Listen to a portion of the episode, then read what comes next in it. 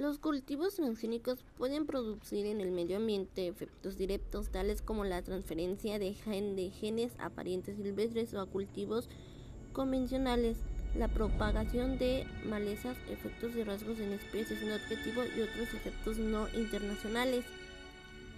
Aumento de las alergias. Los cultivos transgénicos pueden introducir en los alimentos nuevos compuestos que produzcan alergias cuando se transfiere a una planta ADN de una especie con propiedades alérgicas. Existe un riesgo de que el consumo de la variedad transgénica provoque reacciones alérgicas.